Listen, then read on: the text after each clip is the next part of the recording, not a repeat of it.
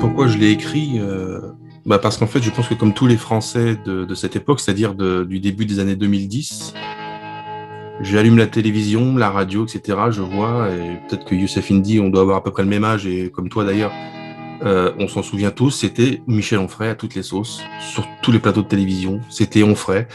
Et euh, au départ, je vois Onfray apparaître euh, sur les écrans de télévision, je me dis, bon bah voilà, encore un intervenant parmi d'autres, puis je le vois revenir très souvent, puis au début, il parlait de philosophie, puis après, il commence à parler d'un peu tout. Et le déclic, ça a été un moment donné où je me lève très tôt pour aller au travail. Je fais couler le café, j'allume la télévision et je vois sur une matinale, parce que c'est comme ça qu'on les appelle, c'était France 2 ou France 3, moi je pourrais plus dire laquelle, très très tôt le matin, c'était 6 heures du matin, encore Michel Onfray. J'ai dit mince, parce que j'avais déjà détecté dans son discours des choses qui me paraissaient euh, contradictoires avec l'image qu'il voulait renvoyer lui-même et l'image que les médias construisaient de lui, à savoir l'image d'un rebelle, d'un révolutionnaire, de quelqu'un qui vient bousculer les codes, d'un iconoclaste, etc.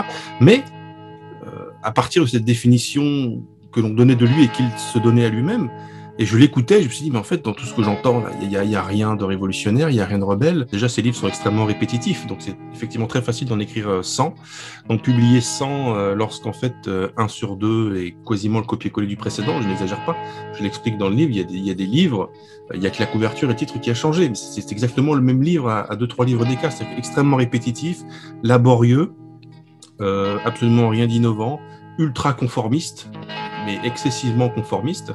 Euh, c'était le gauchiste, euh, le gauchiste, euh, tout ce qui est de plus gauchiste en fait. Lui qui a été violemment attaqué au moment où il a, où il a fait Freud, il s'est fait taxer d'antisémite à ce moment-là. Oui, c'est vrai qu'au moment de la sortie de son livre sur Freud, il s'est une première rupture dans la carrière fulgurante d'Onfray, puisque pour la première fois, des gens vont commencer à se demander s'ils ont bien fait de le créer médiatiquement.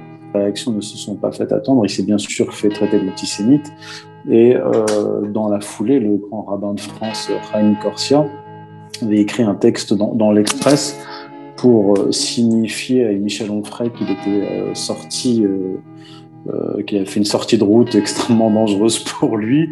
À un moment donné, si vous voulez rester dans la course, donc euh, être euh, invité dans les dîners à Paris, passer à la télévision, continuer à, vendre vos livres, vous devez être toujours dans euh, le courant, le courant dominant. Et aujourd'hui, un des courants dominants, c'est ce néoconservatisme, bien représenté aujourd'hui par, par, par, Zemmour, et qui est d'une certaine façon euh, comme le disait d'ailleurs récemment Buisson, un politiquement incorrect devenu euh, politiquement, euh, politiquement correct. Et c'est ce qui explique que lorsque Michel Onfray est invité maintenant tous les trimestres sur CNews pour débattre entre guillemets avec avec Zemmour, ils sont quasiment d'accord sur sur tout. Alors moi je me pose la question quand j'écoute un, rebelle, parce que comme le disait Jonathan, il faut toujours se poser la question. Quand on voit un un rebelle, un opposant système tous les jours à la télévision, il faut se demander à un moment donné pourquoi est-ce que le système valide quelqu'un qui s'oppose à lui? Euh, quand on écoute euh, Michel Onfray sur la, crise sanitaire, là on comprend. Euh, parce qu'en fait, en réalité, même s'il s'oppose à, à, Macron, comme il pourrait s'opposer à n'importe quel autre homme politique, il valide cette politique de dictature sanitaire. Euh, il a été favorable euh, à, la vaccination. Il est favorable au pass sanitaire. Donc, c'est-à-dire qu'il est favorable à la mise en place d'une citoyenneté à, deux vitesses. Et il a comparé, je l'ai entendu tout à l'heure encore, il était face à, Philippe Devilliers sur son média Front Populaire. Je me suis coltiné euh, les 1h30 de, de débat, de faux débat.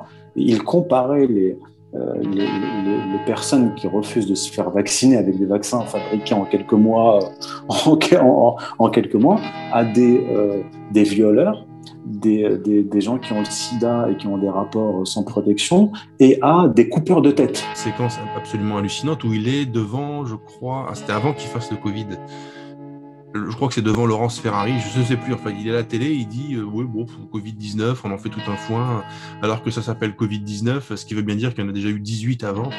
Et l'autre tu dis non, 19 c'est l'année d'apparition de... C'est qu'en fait il était tellement peu renseigné, parce qu'il est tellement amené à, à s'exprimer sur tous les sujets tout le temps en permanence qu'il n'a pas le temps évidemment de travailler les dossiers et les sujets, et il pensait que ça s'appelait Covid-19 parce qu'il y avait eu précédemment 18 autres versions de ce Covid. il pensait que c'était ça. C'est pour dire le niveau de renseignement, le niveau de renseignement quoi.